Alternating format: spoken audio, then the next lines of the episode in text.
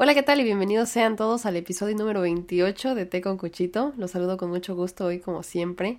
Mi nombre es Cecilia Petrone y el día de hoy vamos a hablar sobre la suerte, el talento y la práctica. Sí, vamos a ponerle la suerte, el talento y la práctica porque me pasaron dos cosas muy curiosas. Eh, una hoy, hace media hora, y la otra me pasó ayer. me acabo de despertar, entonces si de pronto los que me ven en YouTube me ven un ojo ahí medio rojo, no es porque me dio unos toques, es porque me acabo de despertar. Acusación no pedida. No, ¿cómo? Este, mi papá decía eso mucho. Este, explicación no pedida, acusación, acusas, acusación manifiesta. No, les digo, o sea, mi balbuceada y todo, créanme, me acabo de levantar si quieren pensar que estoy pacheca, pues bueno, ya ni modo. Este, pero no. Este, ya ven, ya hasta se me fue la onda de lo que les estaba yo diciendo. Bueno, sí, eso. Les iba yo a decir que em, yo tenía pensado, antes de irme a dormir ahorita hace nada, que iba a hablar sobre eh, las diferentes cosas que suceden en Estados Unidos y las que suceden en México y tenía yo ahí algunas ideas y todo, pero como que tenía yo nada más boceteado el tema y no sentía yo gran inspiración. Yo decía, ¿de qué hablo? Y me ocurrió, me ocurrió algo muy chistoso cuando me desperté y dije, no, definitivamente voy a tener que, que hablar sobre eso. Pero como siempre, antes de irnos en el por qué suceden las cosas, vámonos un poquito más atrás. Para todos aquellos que no lo sepan aún, eh, yo decidí estudiar actuación, ¿no? Porque dije, ay, suena, suena muy padre hacerse actor. No pensé que fuera a ser tan difícil, honestamente. Yo pensé que iba a ser más fácil. eh, pero no me arrepiento. Ha sido una carrera que me ha dado mucho, me ha impulsado mucho, me, me ha beneficiado mucho, pero creo que eso es lo más importante. Me ha empujado a hacer muchas cosas. El, el querer ser eh, actriz me ha llevado a hacer muchas cosas que yo no me hubiese considerado capaz si hubiese habido otra eh, carrera de por medio. O sea, si yo me hubiese dedicado a ser enfermera, muy probablemente no me hubiese empujado a lograr ciertas cosas porque no, no hubiese encontrado ahí mi, mi gran pasión, ¿no? Eso no quiere decir que lo haga bien o que lo haga mal, eh, que tenga talento o no, pero a eso vamos a llegar. El caso es que eh, cuando decidí estudiar esta carrera, ese era un tema muy recurrente en todas nuestras clases, ¿no? Eh, había maestros que siempre nos reiteraban que a esta carrera entra mucha gente que es muy talentosa, pero que también llega a ser muy floja. Y para ser exitoso se necesita una combinación de varias cosas. No solamente puedes tener talento, sino que también tienes que trabajarlo, tienes que pulirlo, tienes que practicarlo y que también hay otra variante muy importante que es el factor de la suerte. Como artista, no importa qué tipo de artista seas, ya sea artista visual o que te dediques a la música o a la danza o a la actuación, eh, mucho va a ser la suerte que tengas y la gente que conozcas y en donde estés parado en el lugar indicado, en el momento indicado.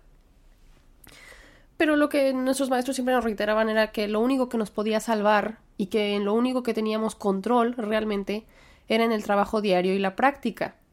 Eh, es la única forma en la que realmente puedes eh, meter tu propia mano y decir voy mejorando porque escucho a mi maestro, escucho a mi compañero, en qué estoy haciendo las cosas mal, qué está faltando, eh, qué me funciona, qué no funciona, cosas así. Y hay mucha gente que tiene talento, que pareciera que nace con esta con este sexto sentido de hacer las cosas bien, pero si no lo trabaja, va a llegar un momento en el que simplemente se va a estancar, que era lo que nos decían los maestros, ¿no? Pues sí, muy talentoso y lo que quieras, pero, pero todo tiene un límite y si quieres mejorar, tienes que practicar. No importa que hayas nacido eh, flexible, si no practicas esa flexibilidad, si no, si no estiras diario, va a llegar otra persona que como estira diario, quizás se haga más flexible que tú. O tú con el tiempo, como estás confiado, pensando que siempre vas a ser flexible, de a poco tus músculos y todo como vamos creciendo, vas a irla perdiendo. Tienes que seguirla trabajando, seguirla puliendo. Eh, pues últimamente yo he tenido, gracias a Dios, audiciones y cosas. Este año se ve que es un poquito más prometedor que el pasado. porque ya pareciera que estamos saliendo de esto de, de, de las pandemias y hay un poquito más de apertura a audiciones en persona y demás, pero ya el tiempo dirá, honestamente tampoco les puedo decir, este es el año en el que todo va a regresar a la normalidad. Pues quizás no, quizás como, como ya lo habíamos escuchado varias veces, ¿no? Es la nueva normalidad, esto ya es lo que es y lo que alguna vez fue no será más.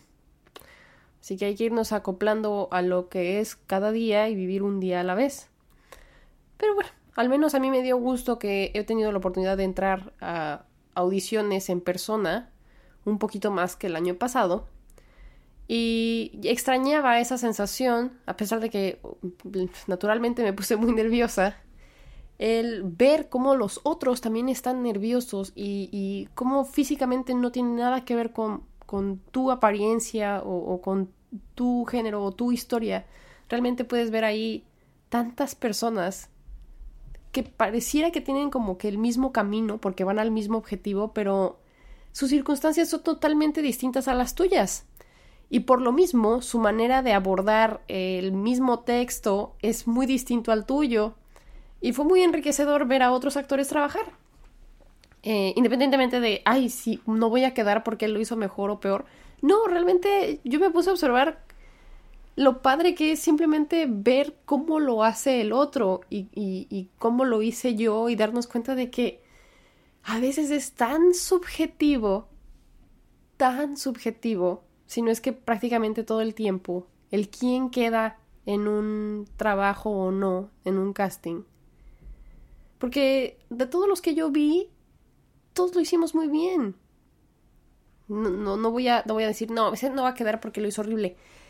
Honestamente no, que se haya trabado, que, que haya pedido volverlo a hacer, simplemente denota que está nervioso, pero físicamente tiene una, una apariencia muy interesante, llama mucho la atención, tiene una voz muy profunda. Simplemente se tiene que trabajar un poquito más el texto y, y, la verdad es que si veo a ese muchacho en el, en el comercial, probablemente me va a vender lo que, lo que sea que sea el producto de la compañía, ¿no? Así que si lo escogen por, por cómo se ve, por cómo se escucha su voz, por, por su lenguaje corporal, también podría ser, ¿no? No, ¿no? no nos podemos cerrar tanto a la idea de es que lo tienes que decir perfecto así como, como merolico para quedar en el casting. No creo. ¿Quién sabe en qué se fijan los directores de casting para escoger a ciertas personas, ¿no? Y es justamente por eso que no nos podemos tomar personal la eh, decisión final de un director de casting. Es que no me escogieron porque lo hice mal, porque yo estoy mal, porque no llené el molde. Simplemente no es porque lo hayas hecho mal o bien, es porque no eras lo que estaban buscando en ese momento, pero no hay nada que tengas que cambiar en ti mismo. Lo que sea que tú tengas y tus herramientas van a servir para cualquier otro proyecto en el que estén buscando a alguien similar a ti, pero aún no lo sepan hasta que te vean. Así que es lo, ¿qué es lo que tenemos que hacer como artistas? Exponernos, ponernos allá afuera. Es la única forma, es la única salvación. Y sí, va a haber gente que tiene mucho más talento que tú. Y va a haber otras personas que tienen muchísimos más conocidos y, y, este, muchísimos más contactos que tú. Entonces quizás tú tengas que trabajar un poco más. Pero eso no quiere decir que el otro no esté trabajando. Y también habrá entonces que no enfocarnos tanto en a dónde vamos a llegar ni cómo, sino en el proceso y enfocarnos en, en, disfrutar eso, en abrir los ojos y que nos dejen de estorbar los árboles para poder ver el bosque y darnos cuenta de que ya estamos viviendo las cosas que cualquier actor o cualquier artista vivirían. Y tampoco les puedo decir así como de, y sean felices con eso. No, pero observen el, el, como la imagen completa. No se estanque nada más en decir lo hice mal o fulanito lo hizo mejor que yo o este estaba yo muy nervioso. Sálganse de eso y intenten hacer algo así como un corte brechtiano. Como cuando, por ejemplo, cuando estás jugando videojuegos y tú ves al mono en primera persona y le ves los bracitos, ¿no? Y, y, y los. como el arma. Pero luego hay un botón, no sé de videojuegos, perdónenme, pero hay un botón que si picas, de pronto el mono, en vez de verle los brazos, en vez de tú ver eh, como desde su perspectiva, lo ves desde afuera y lo ves así en el mundo. Es padre de pronto picar ese botón en nosotros mismos y dejar de estar en como primera plana, primera persona y viendo todo lo que estoy haciendo y todo lo que está sucediendo y de pronto verme dentro de toda esa esfera, verme desde afuera, ver todo lo que está ocurriendo alrededor. Y vas a ver lo enriquecedor que es y lo importante que eres dentro de ese ecosistema. Y vas a dejar de preguntarte tanto si lo que estás haciendo está bien o está mal. Porque muchas veces lo único que tienes que hacer es justamente eso, estar. Estar ahí. Estaba yo hace dos días yendo a trabajar a Manhattan. Entonces iba yo en el tren camino a la ciudad y se subió una persona con una bocina. Y yo entre mí pensé, ay no, otro cantantillo se va a subir aquí a, a por así que em, eh, quitar el silencio, se me olvidó la palabra, como eh, arruinar nuestro, nuestro silencio, este, a irrumpir nuestra paz, esa era la palabra que estaba buscando, irrumpir. Entonces yo nada más suspiré así como de, ya este va a cantar, ¿no? Y de repente empieza hablando así como de, lo voy a decir en español, obviamente no dijo eso, lo dijo en inglés, pero así como de, ¿y cómo están señoras y señores? Y ahorita les voy a cantar y, acá como lo que gusten cooperar, muy similar a lo que hacen en México, pero en inglés. eh, y empieza a cantar así, eh, el muchacho era afroamericano, entonces, pues algunos sabemos que tienden a tener unas voces impresionantes. Pero yo no lo vi venir.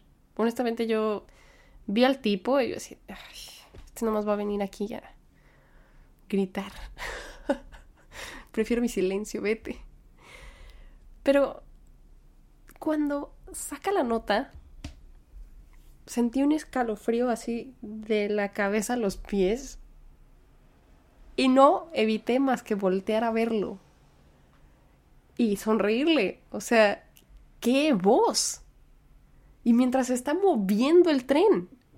Y con la gente con cara de, de perro mojado. O sea, nadie queríamos escucharlo. Y modificó totalmente esa, esa química dentro de mí. La volteó. Mi, es un día horrible, tengo que ir a trabajar, este, huele feo el metro, este, mucha gente, hace calor. Y de repente, ¡pum! Llega una persona y a través de su arte te modifica totalmente. El tipo cantaba con tanto soul, con, con, con, con tanto goce, y cantó nada más una parada. O sea, el tren se movió de una parada a la otra y el tipo Así sigue cantando y se sale corriendo del metro. Ni siquiera nos pidió dinero. Yo creo que su cometido era simplemente ver si lograba cambiar la energía en el vagón y definitivamente lo logró. ¿Quién era aquel tipo?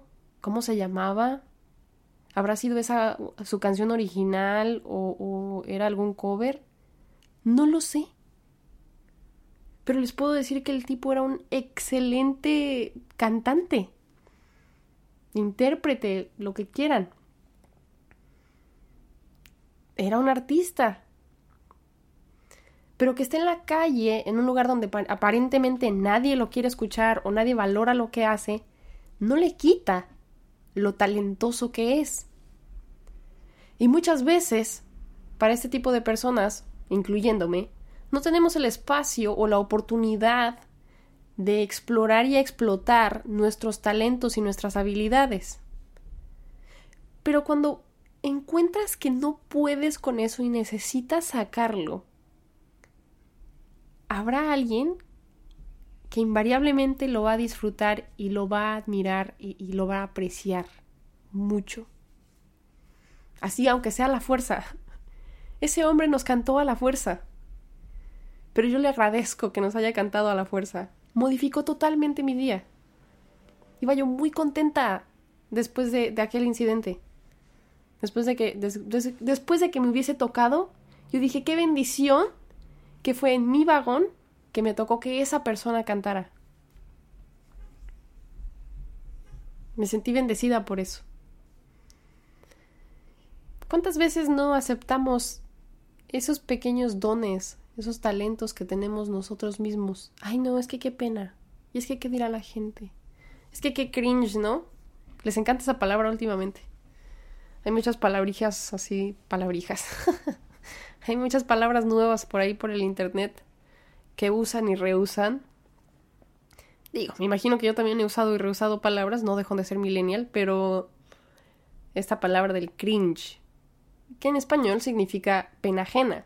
O sea, me da un no sé qué que el otro haga cosas por yo verme en esa situación. Me pone incómodo la apertura que tiene otra persona porque yo no me la permito.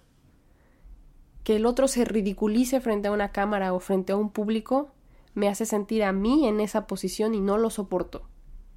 Eso es lo que significa cringe.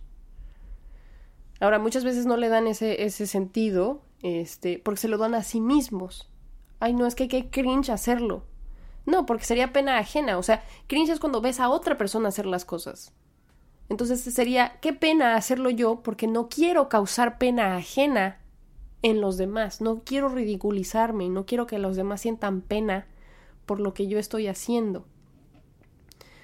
Pero de nueva cuenta, ¿cómo vamos a saber si nos vamos a ridiculizar o si le vamos a hacer el día a una persona? Ahora, recordemos que no era yo nada más la única ahí sentada en el vagón esperando a que llegara un tipo a cantarme. No, éramos como 15, 16 personas a lo mínimo en el, en el vagón. Y a cuatro nos cambió la cara. O sea, estábamos viéndolo así de... Sigue cantando, por favor. O sea, ¿cómo crees? ¿Cómo es que no eres tú famoso? ¿Cómo es que no cantas en el coro de Beyoncé? ¿Qué sé yo? Anímense a explorar aquello en lo que, les gusta y que, y que, que sienten esa adrenalina y, esa pasión por, por mostrar. Y aunque no lo muestren a el mundo entero, enséñenselo a sus amigos, a, a sus familiares, cuélguenlo en su pared, qué sé yo. Hace no mucho hace como unas dos semanas. Me mandaron un video de un, este, pues, ¿cómo lo diré? ¿Como youtuber? No.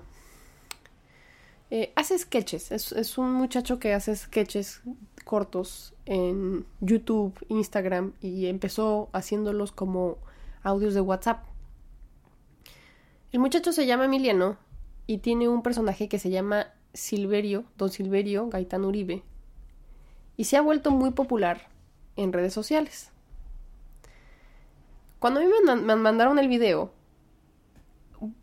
no sé qué provocó en mí que me dio muchísima, este, no solamente me dio muchísima risa el video porque está muy bien hecho y está muy bien actuado, sino que me causó muchísima intriga ver quién estaba detrás del personaje por lo bien hecho que estaba el personaje. Dije, a ver, ¿esta persona está actuando o realmente habla así?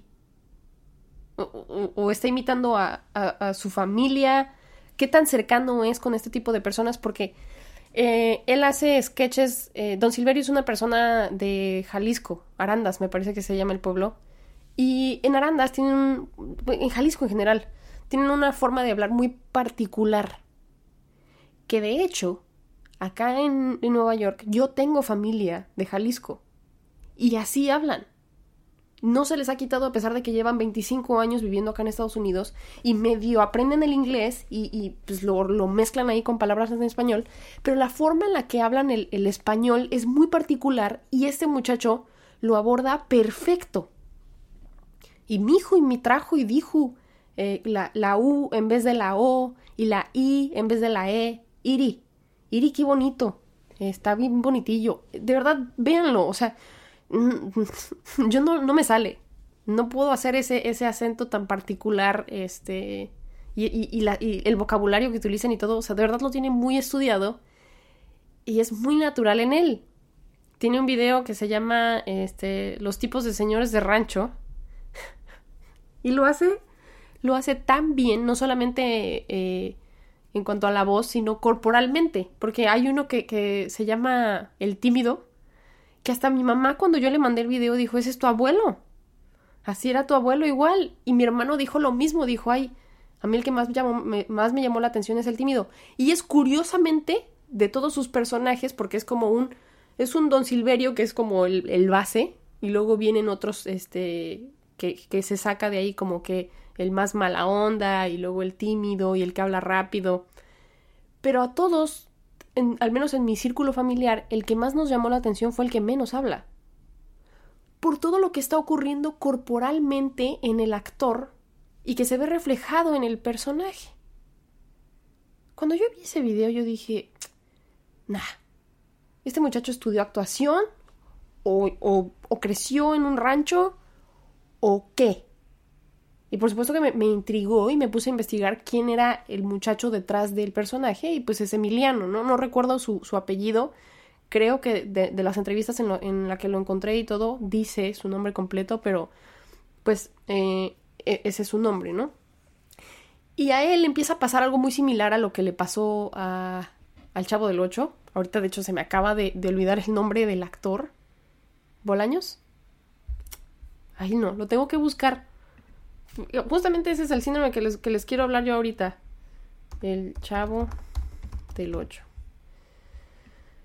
A ver, dice. Roberto Gómez Bolaños. Roberto Gómez Bolaños es el creador del, del, como sitcom mexicano que es conocido a nivel mundial prácticamente porque pues todo el mundo adora al chavo como personaje y es emblemático en Perú, Argentina, España, México, en todos lados.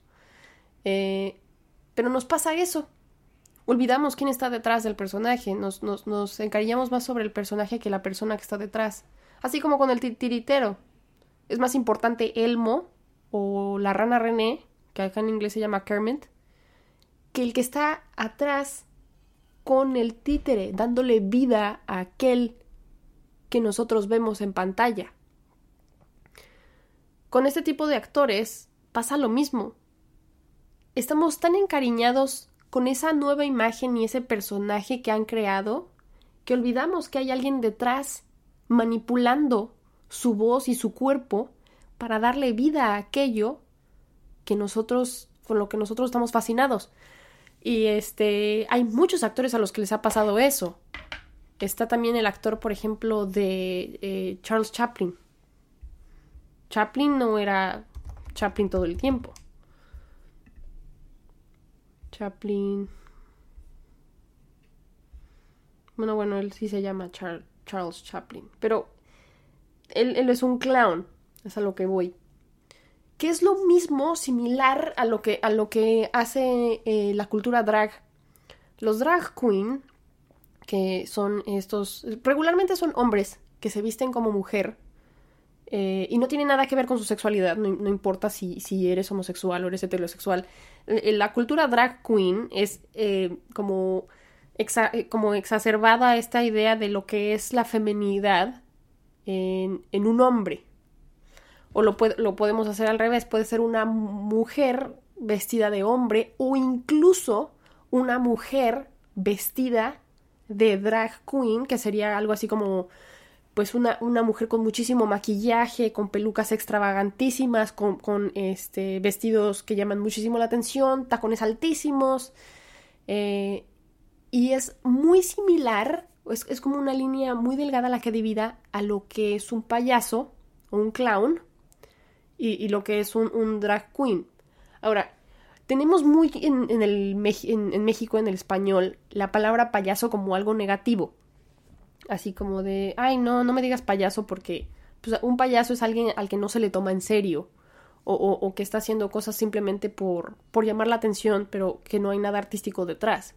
Cuando honestamente no, o sea, en el clown o el payaso hay una, eh, hay una personalidad que, que solamente existe ahí en el payaso o el clown. Y lo mismo sucede con el drag. Hay gente que, tiende a ser muy introvertida, pero sale a relucir esa, esa como extroversión o, esa magia a través solamente del personaje que han creado. Incluso le ponen nombre y todo. Eh, hay actores que no tienen un, un clown tan específico, pero les pasa, como le llegó a pasar a Jim Carrey, por ejemplo. Jim Carrey creó un alter ego con su mismo nombre y la gente estaba esperando siempre la misma reacción de Jim Carrey haciendo las caras y todo. Y cuando encontraban que era una persona que también lidiaba con ansiedad y con depresión y con estrés, la gente se quedó así como de no, no, tú no puedes ser eso. O sea, tú eres, tú eres Jim Carrey. Tú eres una persona que siempre está feliz y que siempre está aquí para hacernos sentir mejor a nosotros. ¿No? ¿Cómo es que, tú también lidias con, con, con, con, con aquello que todos los demás lidiamos? No puede ser. ¿Que no eres tú una persona que siempre está contando chistes? Ahorita me acabo de acordar, este, de una, de, de una cosa muy interesante. Espérenme un segundo y regreso. Está buenísimo porque ahora sí que como que engloba lo que les quiero decir em, eh, sobre la historia. Mm, ¿Cómo le busco? Porque no les quiero decir el nombre, espérense. Aquí hay un momento de silencio, ¿eh?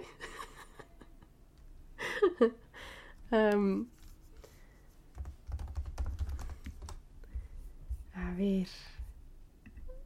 Ok.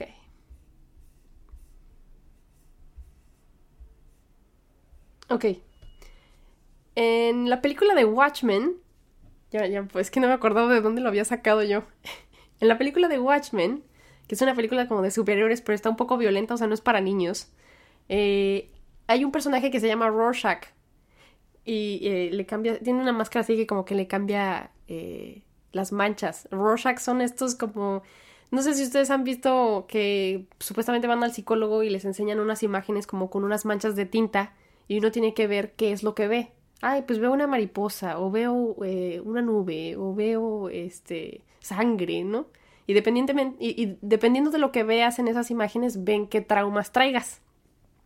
Pero bueno, de, eso no tiene nada que ver, pero el personaje tiene esta idea así como muy psicológica detrás de él y es el narrador de la historia y tal.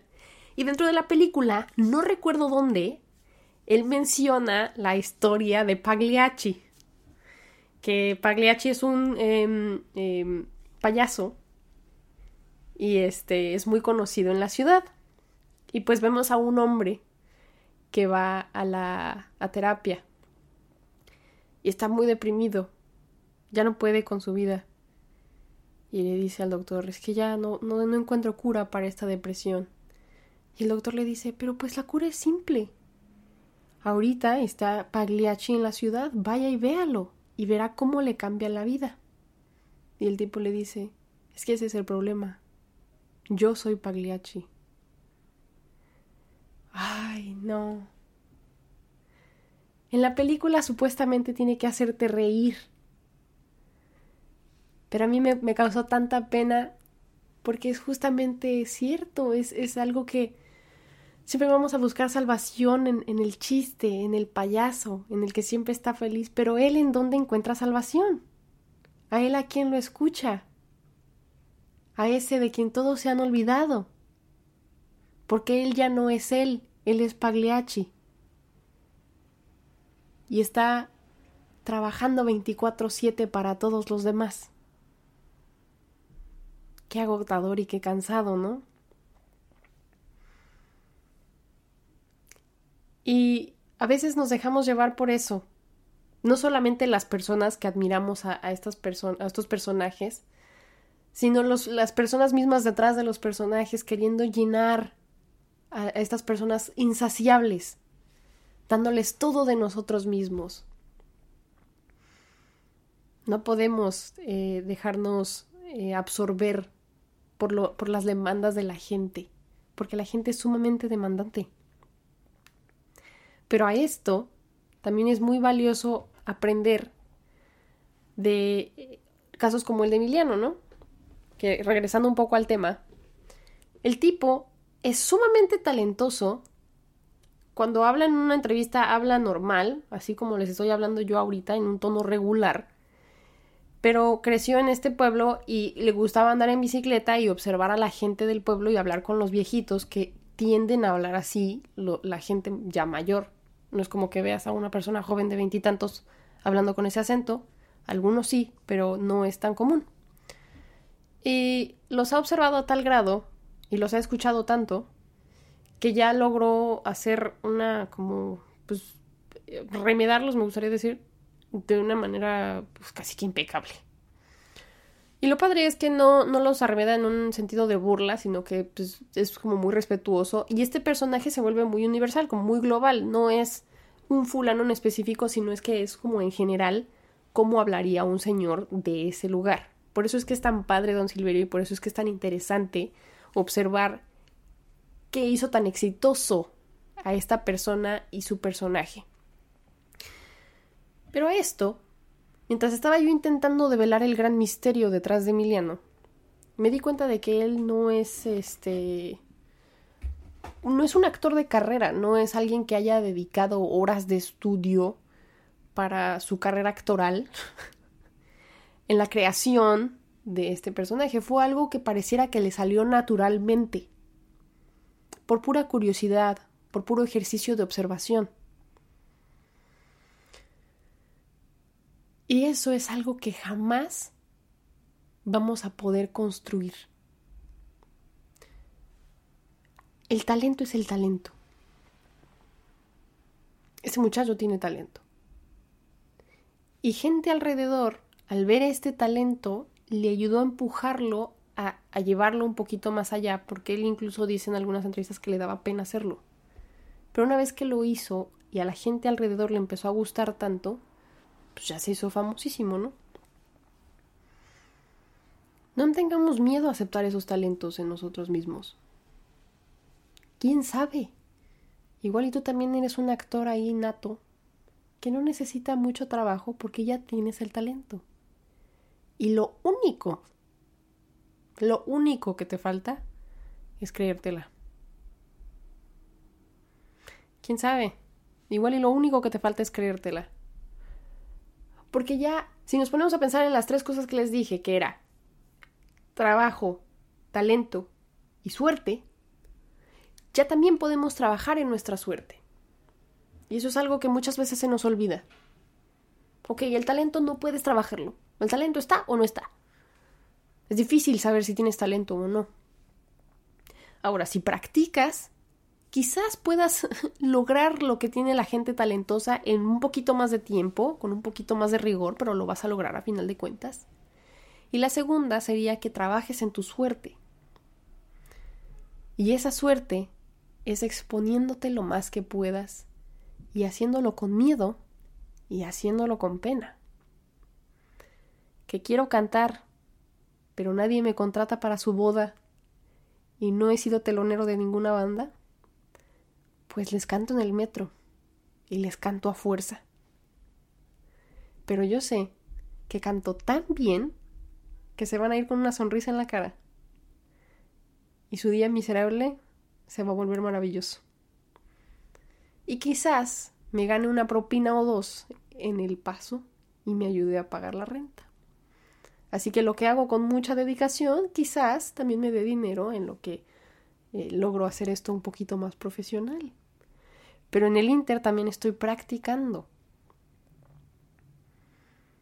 Para este chavo fue lo mismo, ¿no? Empezó con, audios de WhatsApp y ahora es una figura pública ya es tanto actor de voz como actor con físico, actor corporal. Y todo porque simplemente se quitó el miedo. Ahora, a este chavo no andaba caminando por la calle y llegó un gran cazador de talentos y le dijo, tú eres magnífico, ¿eh? Te vamos a hacer ahorita la mejor estrella de TikTok mañana. No. Él abrió una cuenta de Instagram, abrió una cuenta de TikTok y se puso a hacer sus videos. Y se viralizaron. Porque son buenos. Porque son interesantes. Porque, porque conocemos a una persona que es similar a esa porque, porque nos, nos identificamos de alguna manera o de otra. Sobre todo si somos mexicanos. Pero si somos latinos, de verdad, échenle una, una, una visitada a su perfil porque incluso las personas que viven acá en Nueva York, si conocen gente de Jalisco, seguro conocen una persona que habla así. De verdad, es impresionante. Pero bueno, ya voy a dejar de echarle flores a este muchacho, que de hecho se las merece todas, pero a lo que voy no es solamente él como personaje en específico, sino lo que sucede en general. Y como muchas veces eh, no, no, no le damos tanto valor a lo que hacemos. Así que tense la oportunidad de, explorar y, y, de ser otros dentro de los zapatos de alguien más. Puede ser alguien que ustedes mismos hayan inventado, o de alguien que admiren, o de alguien que hayan observado. Pero también recordando que no debemos perdernos a nosotros mismos en el camino y que no nos vaya a pasar lo que le pasó a Pagliacci. Em, y pues bueno, eh, este es un tema así como un poquito más relacionado al, a la industria, no a la industria, porque pues yo no tengo nada que ver con Hollywood ni nada de esas tonterías, pero, o sea, con el mundo artístico, con los actores, con los eh, cantantes, con los bailarines. Eh, tengo ahí una amiga en el Instagram que concursó conmigo ahí en, el concurso de belleza ese de Miss New York. Y es muy chistoso lo que sucede en los concursos de belleza. Ya después, en otro, en otro episodio, yo les prometo que voy a hablar sobre los concursos de belleza y todo lo que sucede detrás, porque es muy interesante y es también padre el por qué muchas veces los artistas caemos en, certámenes de belleza como ese. Eh, ya les explicaré por qué y muy, probablemente si tú eres artista y has caído en algún certamen de belleza, sabrás de qué estoy hablando. Pero bueno, este, total, yo conocí a esta bailarina en el certamen. Y pues nos hicimos amigas y nos tenemos ahí en el internet, a pesar de que hace mucho que no la veo, siempre estoy viendo ahí que suben sus redes sociales. Y siempre está subiendo videos bailando. Y hay unos muy buenos que le logran muchas vistas y muchas compartidas y muchos comentarios. Y se ve que ella es muy feliz haciendo lo que hace. No sé si gane dinero de ahí, no sé si se vaya a hacer este, la bailarina de la coreografía de J-Lo mañana. Eh, no lo sabemos. Pero ella está bailando y está bailando todos los días. Nadie le impide bailar. Y ella tiene sus propias herramientas para ponerse allá afuera y que la veamos bailar. No olviden que, todos tenemos el mismo acceso a este tipo de plataformas y que a pesar de que pareciera que ya está sobresaturada y cosas así, créanme que no, porque hay gente que, que, siempre va a destacar. Y como la película de Ratatouille, no cualquiera puede ser un gran artista, pero un artista puede venir de cualquier lado. Quién sabe, igual y por ahí, igual que Emiliano de Arandas, Jalisco, sale por ahí otra joyita. Alguna persona que sea muy buena para algo que no sabríamos que una persona podría ser buena para algo, algo así. Y que es tan bueno que lo hace ver simple. Lo hace ver tan fácil, así como, como una segunda piel. Y pues bueno, este, ahí se los dejo para que piensen un poco en el talento, en la práctica y en la suerte. La suerte, déjensela a los dioses y en lo que puedan trabajar, pues lo trabajan échense ahí al internet, así como yo en el YouTube, y que quien me escucha, quién sabe, quien me tenga que escuchar me escucha, y si no me escuchan, pues no me escuchan. Pero el YouTube ahí está, y está abierto. Me ensayó si no entro, si no lo aprovecho. Y ahora hay, hay gente que nos gusta simplemente observar, ¿no? Y simplemente quedarnos así a ver qué hace el otro. Ay, no manches, qué chistoso. Y ya, está padre. Si también esa es tu posición y dices, no, yo no quiero hacer nada, yo nada más quiero ahí andar criticando a la gente, también está padre. Pero reitero, esto está más bien como para, para todos aquellos personas que tienen esa necesidad creativa y sienten y piensan que tienen que esperar a que alguien mágicamente baje y les diga, tú, talentosísimo hombre o mujer, ven que te voy a poner en este escenario para que brilles como estrella. No, eso no va a pasar. Claro que no. Sería muy difícil que pase. Y si te pasa, qué increíble tu suerte. O sea, eso sí es suerte, suerte en fregaderas. Pero no, la mayor parte de las personas, los seres humanos mortales, vamos a tener que chambearle ahí, echarle un poquito de ahí de, de, de. Hay que echarle ganas. Y ya, con eso espero motivarlos, este, espero que estén ya enfocándose en decir, sí, este año me va a valer madres el cringe y voy a hacer las cosas que me proponga hacer. Voy a hacer mi podcast igual que té con cuchito. Aunque me escuchen tres personas, pero que me escuchen con mucho gusto cada viernes. y verán cómo les cambia todo. Tendrán ahí eh, un propósito más. Un propósito artístico. Ah, los quiero mucho. Les mando un abrazo muy fuerte. Denle ahí una vuelta a Don Silverio, está en las redes sociales. Vean la película esa de Watchmen, no se crean. esa película no tiene nada que ver. Pero lo de Pagliacci me gustó mucho. Y este. Denle crédito a la persona detrás del personaje. Esto no tiene mucho que ver con lo del talento, la suerte y la práctica. Pero ahorita que entramos en, esta idea de, de, despersonalizar a un famoso o a, a un actor de personajes, recordemos que son personas, recordemos que son humanos, recordemos que tienen sentimientos, recordemos que son nuestros hermanos y tratémosles como tal. No pierdan el respeto. Porque aunque pareciera que están para nosotros y nuestro servicio y nuestro entretenimiento, no dejan de ser gente. Y si tú eres una persona que tiene un clown, un drag, un personaje y, te escondes muchas veces detrás de él porque es más talentoso o brilla más que lo que tú brillas, no te olvides que tú también eres muy importante. No es más importante el payaso que la persona detrás del payaso. O el, el títere detrás del titiritero. Sin el titiritero no hay títere. Así que valoremos a esa persona que está ahí detrás, dándole vida y magia a algo inerte. Ah, y suspiramos. Les mando un abrazo muy fuerte y ya ahí son 43 minutos de El Choro de Cecilia. Pásala muy bien, tengan un excelente fin de semana y nos vemos a la próxima. Thank you.